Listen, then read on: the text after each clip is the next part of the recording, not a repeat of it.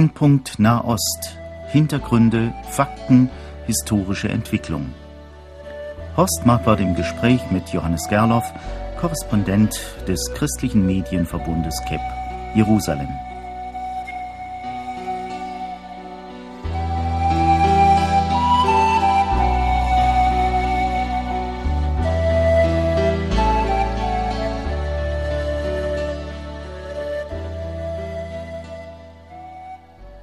In dieser Sendung, verehrte Hörerinnen und Hörer, möchten wir uns mit der Frage beschäftigen Kirche und Judentum.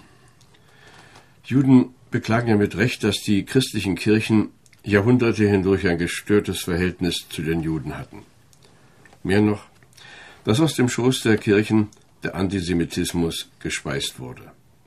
1945 kam dann das große Erwachen die Kirchen entdeckten, dass sie es zwischen 1933 und 1945 bis auf wenige Personen versäumt hatten, an die Seite Israels zu treten und die Juden zu schützen, anstatt ihrer Vernichtung zuzuschauen.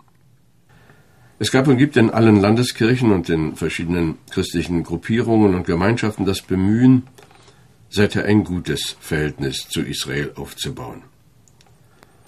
Verschiedene Erklärungen und Stellungnahmen versuchten Hilfestellung zu geben. In jüngster Vergangenheit hat der Arbeitskreis Kirche und Judentum der Evangelischen Kirche in der Pfalz 17 Thesen vorgelegt. Nachdem schon zuvor einige Anläufe unternommen worden sind, um das Verhältnis der Kirche zum Judentum zu klären, hat dann die Kirche in der Pfalz 1995 beschlossen, die Verfassung zu erweitern mit folgender Formel durch ihren Herrn Jesus Christus weiß sie, also die Landeskirche, sich hineingenommen in die Verheißungsgeschichte Gottes mit seinem ersterwählten Volk Israel zum Heil für alle Menschen. Zur Umkehr gerufen sucht sie Versöhnung mit dem jüdischen Volk und tritt jeder Form von Judenfeindschaft entgegen. Johannes Gerloff, seit vielen Jahren bemüht sich die Kirche, das Verhältnis zu den Juden zu klären. Jetzt endlich werden diese 17 Thesen zu dem Thema veröffentlicht. Wie wirkt denn das auf Sie als auf einen, der nun ständig in Israel lebt und auch mit Juden spricht, aber auch die Verhältnisse hier in Deutschland kennt? Also ich denke zunächst einmal, dass es ganz wichtig ist, dass wir uns nicht selbst überschätzen. Äh, eine solche Erklärung wird wahrscheinlich, wenn ich das richtig sehe, einmal abgesehen von persönlichen Kontakten, die Einzelne jetzt zum Beispiel zur evangelischen Kirche in der Pfalz haben, auf jüdischer Seite vermute ich einmal kaum wahrgenommen. In Israel wird es ganz bestimmt überhaupt nicht wahrgenommen. Da wird gar nicht wahrgenommen, dass es eine evangelische Kirche in der Pfalz gibt. Da wird die evangelische Kirche an sich kaum wahrgenommen. Da ist der große Vertreter der Christenheit die katholische Kirche, dann die orthodoxe Kirche. Was ich damit sagen möchte, äh, bei diesen Dingen geht es vor allem um uns, geht es um eine Aufarbeitung unsererseits, geht es auch um eine Stellungnahme oder ich sage jetzt einmal eine Positionsfindung unsererseits.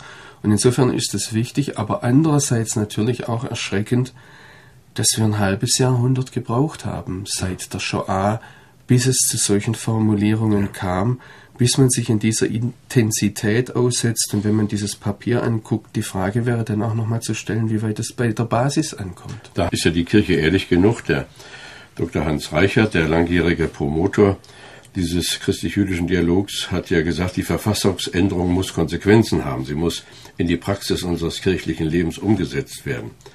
Aber das Ganze ist ja natürlich sowieso nicht nur ein Problem der Kirche in der Pfalz, sondern auch in anderen Landeskirchen ist über dieses Thema diskutiert worden. Und es entstand ein Problembewusstsein. Ich denke, es ist vielleicht trotzdem ganz aufschlussreich, wenn wir uns mal mit diesen Thesen etwas auseinandersetzen, beschäftigen. Diese ganze Arbeit ist in zwei Teile äh, unterteilt. Das eine ist ein politisch-historischer Teil und dann kommt ein stärker theologisch argumentierender Teil.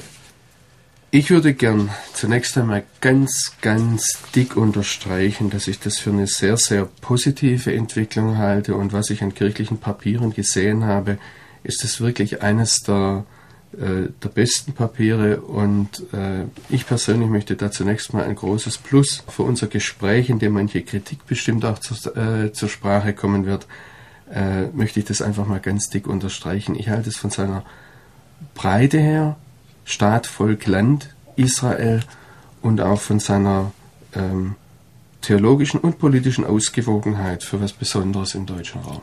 Ja, und positiv ist auch, dass es wirklich in einer überschaubaren Länge präsentiert wird.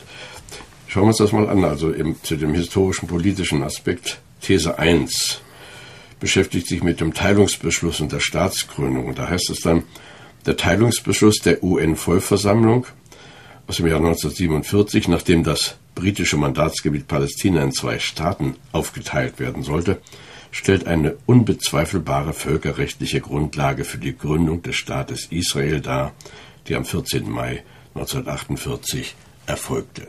Das ist ja schon einmal ein, eine besondere Erkenntnis, die politisch gar nicht mal unumstritten ist in unserer Zeit.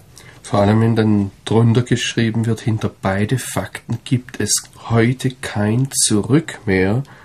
Sie sollten auch in Zukunft die unverrückbare Grundlage eines jeden politischen Diskurses darstellen, ähm, dass hier die, das Existenzrecht Israels als Staat, als jüdischer Staat so festgeschrieben wird, finde ich eine ganz einzigartige Sache und muss sagen, das ist eine Stimme aus der, von Seiten der Christenheit, die, äh, die wirklich notwendig war und die in dieser Klarheit äh, dick unterstrichen werden ja, sollte. Und die zweite These ist nicht weniger aufschlussreich. Nach der Verfolgungsgeschichte des späten 19. und des 20. Jahrhunderts kommt dem Staat Israel eine wichtige Bedeutung als Schutzgehäuse zu. Das ist also eine Formulierung von Martin Stör, Schutzgehäuse, Israel als Schutzgehäuse, das allen Jüdinnen und Juden in der Diaspora jederzeit offen steht. Soweit also diese Formulierung ist ja auch wichtig, denn es gibt ja heute Kräfte, bedeutende Kräfte, in der islamischen Welt vor allem, die das Existenzrecht Israels anzweifeln. Diese These 2 zeigt auch die, ich sage jetzt einmal, die Notwendigkeit des Staates Israel für die Juden, die außerhalb Israels leben wollen. Ich denke, die Kirche bezieht auch Stellung mit der dritten These. Der Teilungsbeschluss der Vereinten Nationen enthielt auch die Option auf einen Palästinenserstaat, die aus unterschiedlichen Gründen noch nicht realisiert wurde. Das ist ja doch auch beachtlich, dass sich also hier die Kirche auch mit dem Palästinenserstaat beschäftigt. Ich habe dieser Tage gelesen, dass der Vizeregierungschef Shimon Peres ja sehr bewusst auch davon ausgeht, dass es eben ein Zwei-Staaten-Entwicklung geben könnte oder sogar sollte. Man könnte nur hoffen, dass da vielleicht einige Kräfte noch viel stärker sich darauf einstellen und dahin arbeiten.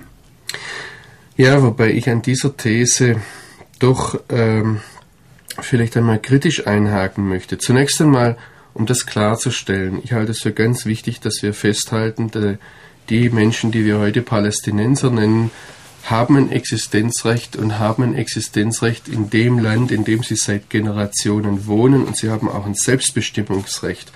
Aber ich denke, wir tun der Objektivität oder auch unserer Ausgewogenheit keinen guten Dienst, wenn wir hier sagen, aus unterschiedlichen Gründen wurde ein Palästinenserstaat nicht realisiert. Ich denke, das ist relativ klar, wenn die Araber 1947, 48 den Teilungsbeschluss angenommen hätte, dann wäre dieser Palästinenserstaat da. Es ist auch relativ klar, dass in den Jahren zwischen 1948 und 1967 dieser Staat hätte eingefordert werden können von Jordanien und Ägypten, die die heutige sogenannte Westbank und den Gazastreifen in dieser Zeit besetzt hielten. Also da denke ich schon, dass es auch zur Ausgewogenheit gehört, diese Dinge beim Namen zu nennen. Und noch ein weiterer Punkt wäre mir wichtig. Ich höre heute mehr und mehr Stimmen, sowohl auf jüdischer wie auf arabischer Seite, die fragen, ob man nicht etwas zurückdenken muss und sehen muss, dass schon einmal eine Teilung Palästinas, also des britischen Mandatsgebiets Palästinas, vor 1947, also äh, in den 20er Jahren stattgefunden hat und dass im Prinzip der größte Teil Palästinas heute Jordanien ist. Und ich höre zum Beispiel gerade auf palästinensischer Seite mehr und mehr die Forderung, die Frage nach einer Konföderation mit Jordanien. Und da wäre für mich die Frage, wenn es hier heißt, die Errichtung eines Palästinenserstaates ist heute die unabdingbare Voraussetzung für eine friedliche Lösung im Nahen Osten, ob wir da nicht von außen wieder einmal zu sehr den Leuten vor Ort vorschreiben wollen, was jetzt die Lösung ist, wie es weitergehen kann, anstatt den Menschen dort äh, etwas mehr Freiheit zu geben und auch zu sagen, wir wollen euch zuhören, wir wollen zuhören, welche Möglichkeiten ihr seht. Äh, ich denke, dass das einer Fehler der großen Politik ist in den vergangenen Jahren, dass da zu sehr über die Köpfe der Bevölkerung vor Ort hinweg entschieden wurde. Die These 4 ist das internationale Gleichgewicht der Kräfte. Man sagt dort in dieser These, die Wahrnehmung des Nahostkonfliktes darf nicht auf beide Parteien Israel und Palästinenser verengt werden. Vielmehr ist auch ein konstruktives Mitwirken der arabischen Nachbarstaaten und der von außen in die Region hineinwirkenden politischen Mächte zu fordern. Und dabei ist dann gedacht an die USA, an die EU und an Russland. Ist ja alles gut gemeint, aber wie weit erleben wir das denn? Wie weit ist das überhaupt möglich, dass internationale Kräfte hier das Gleichgewicht herbeiführen? Ich denke, es ist ein ganz, ganz wichtiger Punkt, dass äh, wir aus dem Ausland den Arabern klar machen, dass sie die Verantwortung für ihre Zukunft übernehmen müssen und nicht ständig äh, irgendwie die Schuld auf andere abschieben können. Seien das die Türken in den 400 Jahren vor dem äh, Ersten Weltkrieg, seien es danach die Kolonialmächte, seien es jetzt die USA, Russland, die UNO oder Israel. Äh, das ist so ein Muster, das sich da entwickelt hat, dass die Araber immer die Verantwortung abschieben auf andere und dabei sind sie eine mächtige Nation, haben eine ganze Bandbreite von Staaten und noch dazu durchs Öl sehr viel in der Hand. Also von daher, da würde ich etwas mehr Verantwortung einfordern. These 5 sieht Israel als Zentrum des weltweiten Judentums. Israel ist das einzige Land der Welt, in dem die Mehrheit der Bevölkerung jüdisch ist. Und deshalb, so sagt die These, kommt ihm als geistigem Zentrum jüdischer Religion, Geschichte, Kultur, Sprache und Wissenschaft eine besondere Bedeutung zu. Ich glaube, es wird von unserer Seite nicht bezweifelt. Das ist auch ein Grund für unseren Brennpunkt Nahost. Ähm, ich denke, wir können zur nächsten These übergehen, wo ja, es um unsere, unsere Verantwortung für Israel als Deutsche geht. Ja, das ist ja doch so, dass auch diese Erklärung selber jetzt ein Versuch ist, Verantwortung zu übernehmen. Wir sehen das ja in weiten Teilen ein Deutschland, das sich der freiheitlich-demokratischen Tradition verpflichtet weiß, trägt ja aufgrund des Völkermordes eine besondere Verantwortung. Was ich hier vermisse, das ist, dass wir auch ohne die Shoah, ohne den Holocaust eine besondere Verantwortung für diesen Staat hätten. Und ich würde hier nicht zu viel Nachdruck legen auf die Geschichte, und zwar schlicht und einfach deshalb, weil doch eine neue Generation kommt, die sagt, was haben wir mit dieser Geschichte zu tun? Auf der einen Seite finde ich es gut, wir dürfen das nie vergessen, was passiert ist. Und auch nachfolgende Generationen haben hier eine Verantwortung. Aber ich vermisse hier, dass zum Beispiel in, in Frage des Antisemitismus und Rassismus nicht auch betont ist, dass Antisemitismus und Rassismus oder die Ideologie des Nationalsozialismus furchtbares Leid über Deutschland gebracht hat und dass wir eigentlich um unserer selbst willen äh, und um der seelischen und physischen Gesundheit unserer selbst und unseres Volkes willen gegen diese Auswüchse des Rassenhasses sein sollten. Also das fände ich sehr, sehr wichtig, das zu betonen. Es geht hier um den Aufbau unserer Zukunft, natürlich unserer, der Zukunft unserer jüdischen und israelischen Freunde. Diese 7 spricht dann nicht nur von der Verantwortung der Deutschen, sondern der Verantwortung der Kirche für Israel. Eine besondere Verantwortung für Israel trägt durch ihre Mitschuld an Judenfeindschaft und Verfolgung auch unsere Kirche. Und kirchliche Solidarität, so sagt diese These mit Israel, kann auf vielfältige Art und Weise zum Ausdruck gebracht werden. Und dann wird erinnert an Studienfahrten, Partnerschaften, christlich-jüdische Begegnungen und so weiter. Das ist ja relativ harmlos. Meine, was eben die Kirche ja auch nicht erzwingen kann, ist, dass das Denken der Menschen sich ändert, sodass man wirklich unvoreingenommen und kritisch auch die Situation im Nahen Osten beurteilen kann. Ich habe dazu als Kommentar nur, dass ich das dick unterstreichen möchte, vor allem das unvoreingenommen und kritisch sich mit dem auseinandersetzen und unvoreingenommen und kritisch beiden Seiten gegenüber. Wenn das gegeben ist und wenn wir uns da immer wieder selbst prüfen, ist das eine These, die ja. sehr, sehr zu unterstützen ist. Sehr gefreut hat mich eigentlich die These 8, die von unserer Verbundenheit mit den Christen in Israel und Palästina spricht. Das ist ja auch nicht selbstverständlich, dass gleich beide Gruppierungen gesehen werden. Das ist eine sehr, sehr gute These, weil die Christen in Israel und Palästina tatsächlich oft übersehen werden. Wer aber noch mehr übersehen wird und leider hier überhaupt nicht erwähnt wird, sind die messianischen Juden. Die fallen in dieser gesamten Abhandlung vollkommen unter den Tisch und wir geraten hier immer mehr, gerade auch im christlich-jüdischen Dialog, in einen Bereich hinein, dass wir zwar akzeptieren, dass viele Christen zum Judentum konvertieren, dass wir aber auf der anderen Seite für jüdische Menschen, die in Jesus ihren Messias erkennen wollen, de facto heute keine Glaubensfreiheit haben im Bereich des christlich-jüdischen Dialogs. Diese Leute werden entweder im besten Falle totgeschwiegen, im schlimmsten Falle angefeindet und ich denke, das sollte angemahnt werden, dass hier und auch von beiden Seiten eingefordert werden, ich meine, das, das hat noch nichts mit aktiver Mission zu tun, sondern das hat damit zu tun, dass wir hier eine Glaubens- und Gewissensfreiheit auch für jüdische Menschen einfordern. Und das bedeutet natürlich auch, dass sie Jesus als ihren Messias anerkennen dürfen. Und das fällt hier doch etwas unter den Tisch. Ja, ist mir auch aufgefallen. Aber es haben eben auch viele Kirchenleute äh, Angst, würde ich mal sagen. Oder wie soll man das erklären? Möchten einfach nicht haben keine Bereitschaft, von den messianischen Juden zu sprechen, aus lauter Sorge, sich dann eben mit anderen Juden anlegen zu müssen. Dann kommen die theologischen Aspekte in diesen Thesen.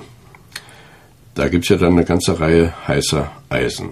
These 9 zum Beispiel spricht von den biblischen Landverheißungen und sagt, die Rückkehr von Juden nach Israel kann zu Recht im Lichte der biblischen Landverheißungen an das Volk Israel und seiner Hoffnung auf ein Ende des Exils gesehen werden.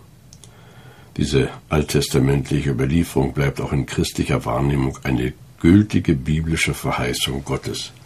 Ist ja keine selbstverständliche Aussage. Nein, und wenn wir die These 10 dazu nehmen, das Land ist auch nach dem Zeugnis des Neuen Testamentes bleibende Bundesgabe an Israel, durch unser Bekenntnis zu dem Juden Jesus von Nazareth, der den Sanftmütigen verhieß, das Land zu erben, sind wir als Christinnen und Christen auf das Land Israel als geografischen Bezugspunkt unseres Glaubens verwiesen, dann muss man das innerhalb der evangelischen Kirche schon fast als revolutionär bezeichnen. Also diese Kombination, dass man nicht nur den Juden zugesteht, äh, ja, ihr dürft äh, im alttestamentlichen Denken verhaftet bleiben, sondern sagt, es ist auch im Neuen Testament verankert, finde ich eine ganz großartige Sache, weil das eben heute auch in der evangelischen Welt nicht unumstritten ist und gesagt wird, ja, wo ist eigentlich im Neuen Testament vom Land die Rede, von der Rückkehr in das Land. Und äh, ich finde es sehr, sehr gut, dass diese Dinge hier auf diese Art und Weise angesprochen wird. These 11, der Staat Israel als Fingerzeig Gottes, dieser Fingerzeig Gottes in Anführungsstrichen. Zusammen mit vielen religiösen Jüdinnen und Juden sehen wir, so sagt die Pfälzische Kirche, in der Sammlung des Volkes Israel im Land der Väter und in der Errichtung des Staates Israel einen Fingerzeig Gottes. Wir glauben, dass Gott trotz aller Gefährdungen und Katastrophen in der Geschichte, insbesondere der Shoah, treu zu seinem Volk gestanden hat und noch immer steht.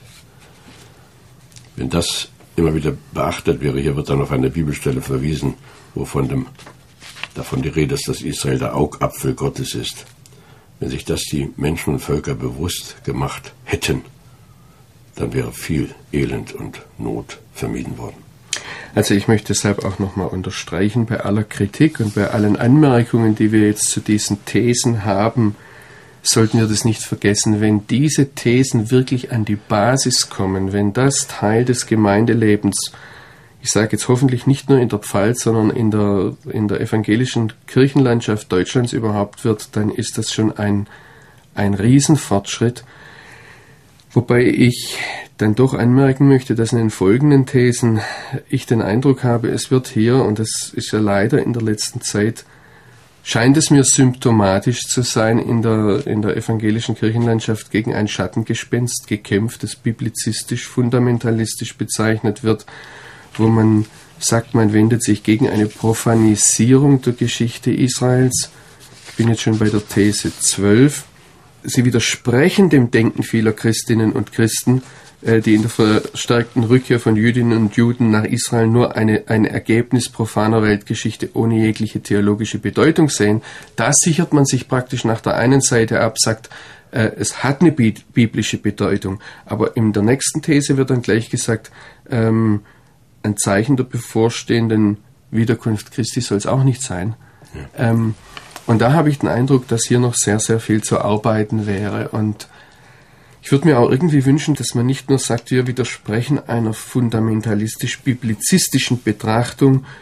Ich hielt es für sehr gut, wenn hier ein, ein, ein Dialog entstünde und man konkret sagt, wer wie denkt, weil meiner Erfahrung nach und auch wenn ich jetzt unterwegs bin, ich doch merke, dass sehr wohl auch in, im evangelikalen und im pietistischen Bereich, auch im charismatischen Bereich, ähm, eine sehr gut biblisch fundierte und auch differenzierte Sichtweise vorhanden ist. Und da halte ich es für problematisch, dass hier vielleicht wieder neue Feindbilder aufgebaut werden, die ja in den Diskussionen hier in Deutschland in den vergangenen Wochen und Monaten, vielleicht sogar Jahren, schon irgendwo als Gefahr dastehen. Es gehört heute einfach auch zum guten Ton, sich gegen den christlichen Fundamentalismus zu wehren, wenngleich auch nie jemand sagt, was ist da eigentlich gemeint? Von wem ist die Rede? Hoffen wir also, dass Menschen, die eben ein durch die Bibel begründetes Verständnis von Israel haben und das zum Ausdruck bringen, nicht als Fundamentalisten abgestempelt werden. Ja, wir haben hier zum Beispiel in der These 14, wo es um Geschichte und Gottes Handeln unterscheiden geht, ohne zu scheiden, äh, wird äh, dagegen vorgegangen, dass man den Willen Gottes einfach mit dem Staat Israel, seiner Regierung und bestimmten politischen Handlungen identifiziert. Da habe ich mir auch einen Rand hingeschrieben, wer tut das eigentlich? Ich habe gerade in den vergangenen Jahren beobachtet, dass äh, diejenigen, die, ich sage jetzt einmal, ultra rechts stehen unter den Christen, die das Vorgehen der israelischen Regierung sehr hart kritisiert haben, wenn es zum Beispiel um den Rückzug aus den Gebieten ging. Also von daher, diese Pauschalisierungen, denke ich, sind die große Schwäche in diesem Papier, dass man hier nicht differenziert vorgeht und auch den äh, im eigenen Lager den Gesprächspartner, ähm, in dem Fall jetzt von der evangelikalen fundamentalistisch-biblizistischen, ich kann mit den Begriffen nicht so viel anfangen, aber ich denke, es geht um die mehr konservative Lage in Deutschland, dass man dieses Gegenüber eigentlich nicht differenziert wahrnimmt. In dem Thesenpapier gibt es dann eine 15. These, die von den lebensdienlichen Perspektiven für das Land spricht und dabei an die Fülle von Weisungen erinnert, die die Bibel gibt, die für das Land und alle, die darin wohnen, segensreiche Perspektiven an die Hand geben. Das ist ja doch eine recht mutmachende Aussage. Ja, und ich denke, dass hier auch viele ähm, aus dem konservativ-christlichen Lager oder sogar von den christlichen Zionisten sagen werden, das ist durchaus eine der Sachen, die wir heute im Rückblick sehen können, dass hier Israel, indem es zum Beispiel den die Palästinensergebiete nicht 1967 schon annektiert hat und den Menschen dort gleiche Rechte und gleiche Pflichten gegeben hat, manches vorprogrammiert hat. Ich weiß, dass das heute sehr unpopulär ist, so etwas zu sagen, aber Recht und Gerechtigkeit und auch die von in der Gottesebenbildlichkeit begründete Menschenwürde, die zu respektieren und zu schützen für alle Menschen im Land, ich halte es gerade von der Bibel her für eine ganz, ganz wichtige Sache, ähm, wobei ich natürlich im Klaren bin darüber, dass wir jetzt nicht zurückblicken können und sagen, was wäre gewesen, wenn, sondern dass das Maßstäbe sein müssen, auch für die Zukunft. Ja, es geht dann diese 16, das, da ist sicher Gesprächsbedarf. Ich lese die Überschrift wieder die Instrumentalisierung der Bibel zu politischen Zwecken. Da heißt es dann in der Erklärung, neben den lebensdienlichen Perspektiven gibt es problematische biblische Überlieferungen, die zum Beispiel von Kriegen im Namen Gottes und einem Austilgen der Völker sprechen. Das geht also bei der Landeinnahme, als Israel den Auftrag hatte, auch die Gegner zu vernichten. Da heißt es in der These, dagegen halten wir fest, Krieg soll nach Gottes Willen nicht sein. Ich vermute, dass hier die Autoren ja irgendwie eine Verbindung schaffen zwischen der alttestamentlichen gewaltsamen Landeinnahme und dem, was also heute passiert im Nahen Osten. Das ist zum Beispiel schwach, dass Sie hier Bibelstellen dafür anführen, Josua 1 und äh, Exodus 17, äh, für diese äh, Anweisungen, andere Völker auszutilgen, aber sie bringen für ihren eigenen Standpunkt keinen biblischen Beleg. Das sieht so aus, wie wenn sie der Bibel widersprechen und ich denke, sie hätten biblische Belege dafür. Aber ähm, ich denke, dass hier noch Bedarf besteht, einfach theologisch weiterzuarbeiten und eben das differenziert zu zeigen, weil die Bibel durchaus äh, eine Rechtfertigung sieht für einen notwendigen Krieg, zum Beispiel im Verteidigungsfall. Und äh, das ist eine Frage, die uns auch nicht vom Judentum trennt, die uns nicht vom Alten Testament trennt, äh, sondern eine, eine, eine Perspektive, die da ist, wenn wir zum Beispiel sehen, dass der König David den Tempel nicht bauen durfte, weil er Blut an den Händen hatte. Die Aussage, die Tendenz, die Aussagetendenz stimmt meines Erachtens, aber es ist es ist etwas zu oberflächlich. Es macht natürlich vielen Bibellesern Not, dass ja doch im Alten Testament von so vielen blutigen Kriegen die Rede ist. Ja, aber ich denke, wir dürfen da auch nicht übersehen, wenn ich jetzt zum Beispiel mal die Ureinwohner Kanaans nehme. Da zeigt uns die Bibel, dass Gott denen 400 Jahre lang Gnadenzeit gegeben hat. Äh, in 1. Mose 15 ist es, wo Gott dem Abraham sagt, deine Nachkommen müssen noch einmal für 400 Jahre, für vier Generationen aus diesem Land weg, weil die Schuld der Amoriter noch nicht voll ist. Das ist am Rande angedeutet, aber wir sehen hier, dass Gott diesen Völkern Gnadenzeit einräumt und wir sehen, dass er sie zur Verantwortung zieht. Und ich denke, wir dürfen, weil wir nicht alles sehen, nicht hier jetzt über vorschnell über einen Kamm scheren. Ich denke, dass das ein ganz wichtiger Aspekt wäre, der auch hier mit reingehört, dass wir in der Verantwortung vor Gott stehen, als Völker, sei es als jüdisches Volk, sei es als nicht-jüdische Völker. Und das ist durchaus ein Zeugnis im Alten Testament. Und da gehört Gericht und Gnade hinein, aber eben auch Gericht, äh, das hier nicht unter den Tisch fallen darf. Das Thesenpapier endet dann mit einer 17. These, die von dem gemeinsamen Auftrag von Kirche und Israel spricht. Das ist ja doch eine sehr mutmachende Perspektive für die Zukunft. Ja, da heißt es, Kirche und Israel sind gemeinsam zur Zeugenschaft für den einen Gott, den Gott Abrahams und den Vater Jesu Christi gerufen, dass man auf Erden erkenne sein Weg und unter den Völkern sein Heil. Und es ist interessant, wie eindeutig da die Landeskirche in der Pfalz sagt, sie bekennt von ihrer Verfassung her, durch ihren Herrn Jesus Christus weil sie sich hineingenommen in die Verheißungsgeschichte Gottes mit seinem ersterwählten Volk Israel zum Heil für alle Menschen. Und das hat sich konkret an der Solidarität mit Israel auch in seiner staatlichen Existenz zu bewähren. Also da muss ich sagen zum Abschluss nochmal, alle Achtung, das sind sehr mutige und auch sehr mutmachende Formulierungen. Ja, und wer das nun nochmal nachlesen will, der kann sich ja wenden an das Landeskirchenamt der Evangelischen Kirche in der Pfalz, Öffentlichkeitsreferate in Speyer. Da kann man diese kleine Broschüre beziehen.